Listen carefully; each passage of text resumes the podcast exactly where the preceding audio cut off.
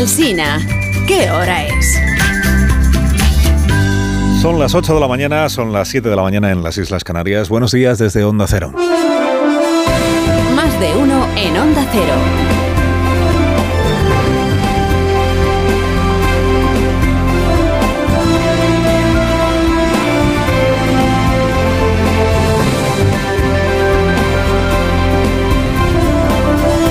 Bienvenidos a una nueva mañana de radio que ya es la última del mes de mayo de 2023. Es día 31, día de, la Comunidad de Castilla-La Mancha. La tierra política española tembló el domingo y el movimiento de tierras que ha desencadenado ese temblor pues ya está cambiando el paisaje. Está cambiando el olor del paisaje. Huele a difunto. No en, los, no en los números, que todavía no son definitivos. Nadie sabe lo que se votará en, en el mes de julio, pero, pero sí huele a, difunto viendo la reacción de los socios que ha tenido el PSOE en esta legislatura, que es como si olieran a muerto y empezaran ya a tomar nota de lo que está ocurriendo. ¿no? Movimiento de tierras, movimiento de tierras. Ya están pasando cosas. Mire, eh, Ciudadanos se aparta para allanar el camino de Núñez Feijóo. Yolanda Díaz se inscribe, ya tiene papeles para intentar obstaculizar en la medida en la que pueda pues el camino de Núñez Feijóo hacia el Palacio de la Moncloa.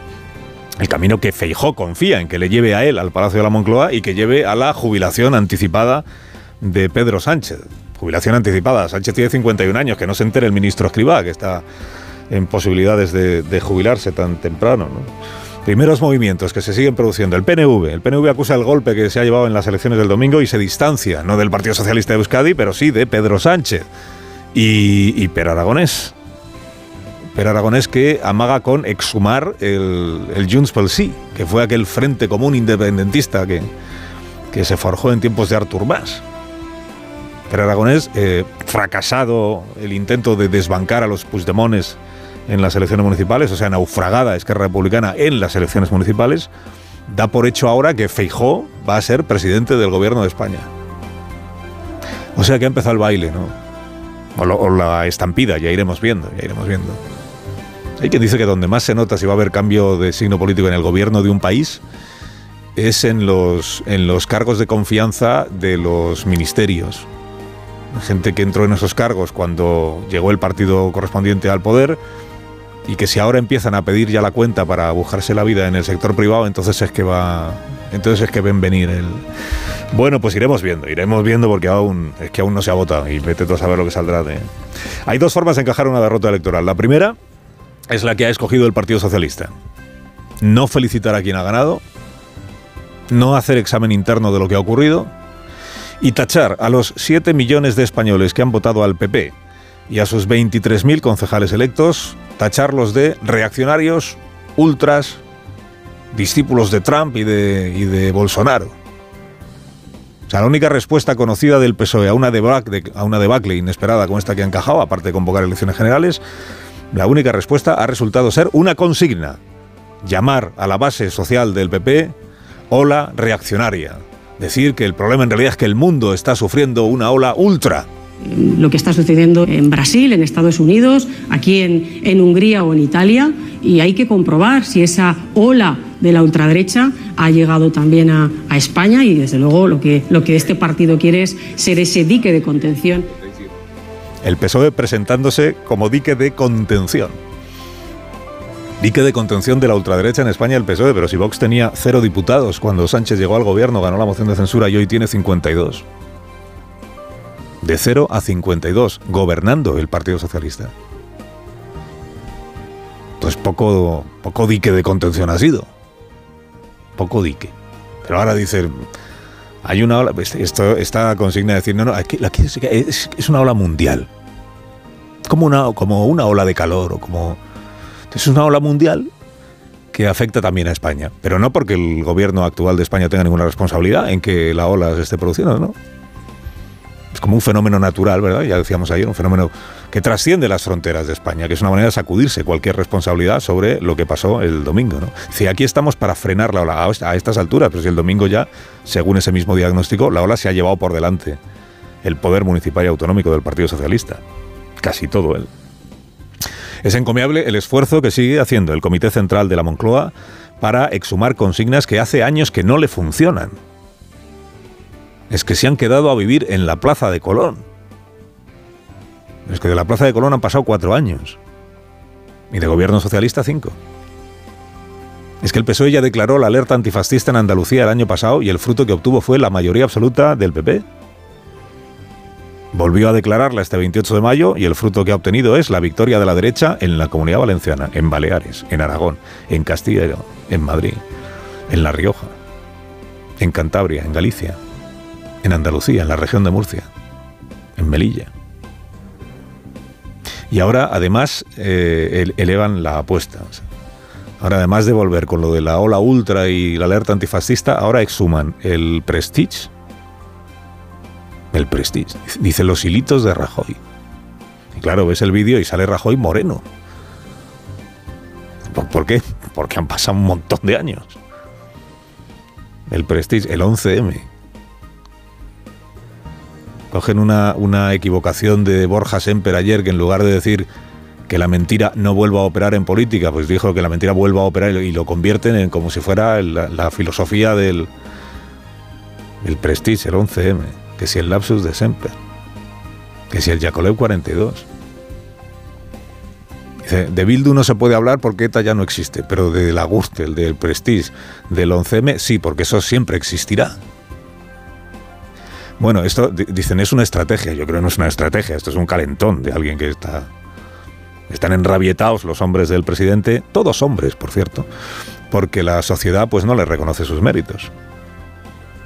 Y se han abonado a la falsa creencia esta de que decir a todas horas hola ultra, hola ultra, hola ultra, hola sin H, es una garantía para que las urnas se llenen en julio de papeletas con el nombre de Pedro Sánchez que nos salva de la ola. Bueno, bueno, hay dos formas, digo, de encajar un, un, fracaso electoral. Una es la del Partido Socialista, la otra es la de Miguel Ángel Revilla, admitir que tu adversario, el PP, ha tenido un resultado espectacular y en lugar de culpar a sus votantes por ser de derechas, despojar a Vox de cualquier capacidad de influir en el nuevo gobierno. No voy a ser ahora, eh, como secretario general del partido, el que proponga obstaculizar las elecciones a quien ha tenido un resultado tan espectacular. A diferencia del PSOE, en el partido de Miguel Ángel Revilla, pues sí han hecho examen de las razones de su descalabro. Están todos los socios haciendo examen de las razones, pero claro, todos están en que la razón fundamental es haber estado asociados a Pedro Sánchez durante estos últimos años. Entonces lo que le sale a Revilla, que ha sido socio de gobierno del Partido Socialista en la propia Cantabria, ¿no? Y lo que le sale es que eh, la culpa es del PSOE, por haber pactado con Podemos el gobierno de España, por lo de los trenes esos que no cabían o sobraban en, en los túneles de Cantabria, en fin. Y claro, ahora no para de repetir el derrotado Revilla que su diputado en el Congreso no apoyó el nacimiento del gobierno de coalición de PSOE y Podemos, porque sabía que la sociedad española no lo entendía. Cuando el viento cambia, los costaleros se apartan y endurecen su verbo, ¿no? Ahí tiene usted a Andoni Ortuzar, presidente del partido que presume de ser el más leal de los socios posibles, que es el PNV, que es el que dejó tirado a Rajoy en 2018, cuando percibió precisamente que el viento cambiaba y soplaba a favor del Partido Socialista. Bueno, pues este es el retrato que ayer hizo Ortúzar del presidente al que ha sostenido cinco años. Yo creo que todos los que hemos estado alrededor de, de Sánchez tenemos la sensación de que somos Kleenex para él, ¿no? Nos usa, nos tira, luego vuelve a coger otro Kleenex, eh, ¿no? Y, esa forma es muy, es poco edificante para, para los demás, ¿no? Tardó cinco años en darse cuenta que es un Kleenex. El viento, ¿no? El viento. ¿Hacia dónde sopla el viento que conduce al mes de julio? Y dirá usted, bueno, aquí es que cada cual está mirando por lo suyo, claro, y está encubriendo en el ataque al socio el fracaso propio. Pues en efecto, sí. Amén, amén, así es. Al PNV le ha sobrepasado Bildu, está crecidito Bildu. Ya contamos el lunes que este sorpaso, si seguiría, es más por lo que ha perdido el PNV que por lo que ha ganado Bildu. Claro, si el descenso del PNV hay que achacarlo a la mansa relación que ha mantenido con un presidente que lo trató como un clines, pues esto es la tarea en la que debe estar ahora la dirección del Partido Nacionalista Vasco. Pero más burdo todavía es lo de Esquerra Republicana, naufragado Junqueras, naufragado Per Aragonés en esta pretensión de convertirse en el partido hegemónico en las municipales en Cataluña, han quedado terceros, por detrás de Junts y sobre todo por detrás del PSC, que es el que ha ganado. Junts le ha sacado 200.000 votos a Esquerra Republicana, pero no ha habido amago de echarse a un lado, ni de Junqueras ni de Per Aragonés. El presidente ha escogido envolverse en la bandera de Cataluña. y ponerse a hablar como si ya se hubieran celebrado las elecciones generales y Feijó ya estuviera en la Moncloa con Abascal de vicepresidente. O sea, la política ficción como coartada para un gobernante muy tocado. La hora es grave y es el momento de defender a Cataluña, los derechos civiles y políticos y la igualdad entre todas las personas, porque todo esto es lo que está en riesgo. Todos estos elementos serán los que serán objeto de ataque por parte del nuevo gobierno del Estado español. El nuevo gobierno del Estado español le dice, frena, pera, frena, que te aceleras. Contra Rajoy vivíamos mejor, era todo más fácil. El independentismo pacificado te da por muerto, Pedro. El viento este que ha empezado a soplar en otra dirección, pero con fuerza.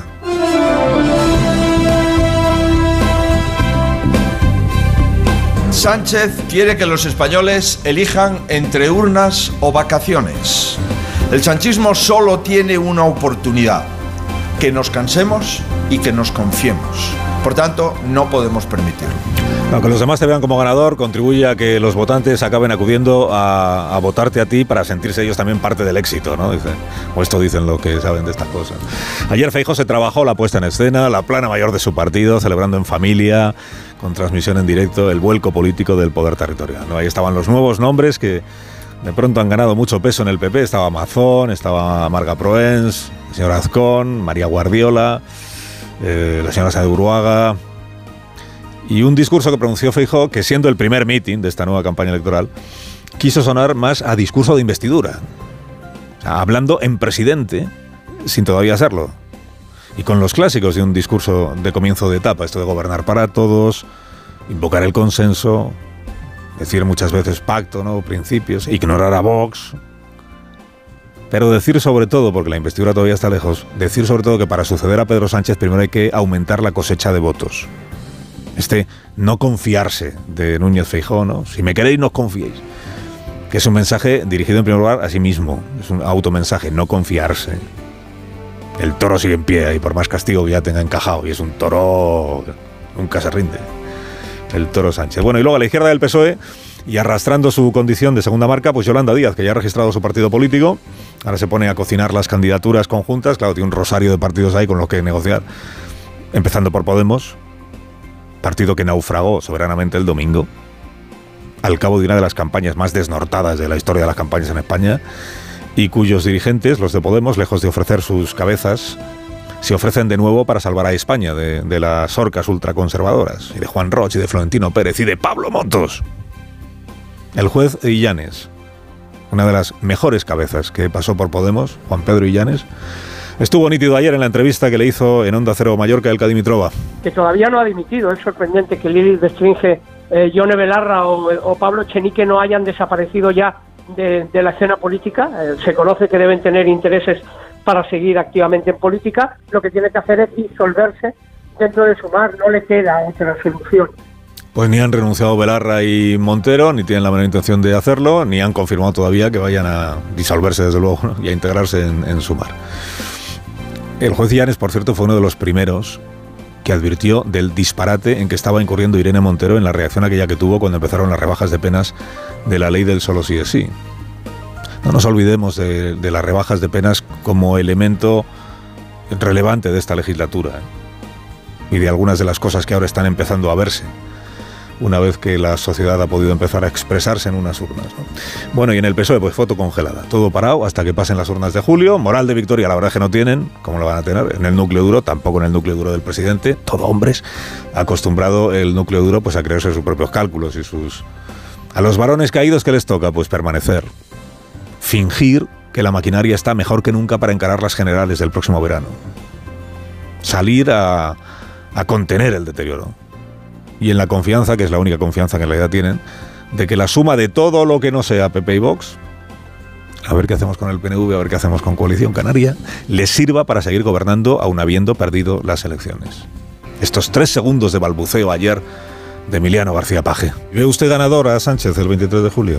Eh, mm, bueno, mm, nunca sabría decir con las elecciones. Nunca sabría decir. Nunca sabría decir que no que ganador, ganador, lo que se dice ganador, otra cosa es si gobierno o no gobierno, pero ganador, ahora mismo nadie ve a Sánchez ganador en el PSOE. Carlos Alsina, en Onda Cero.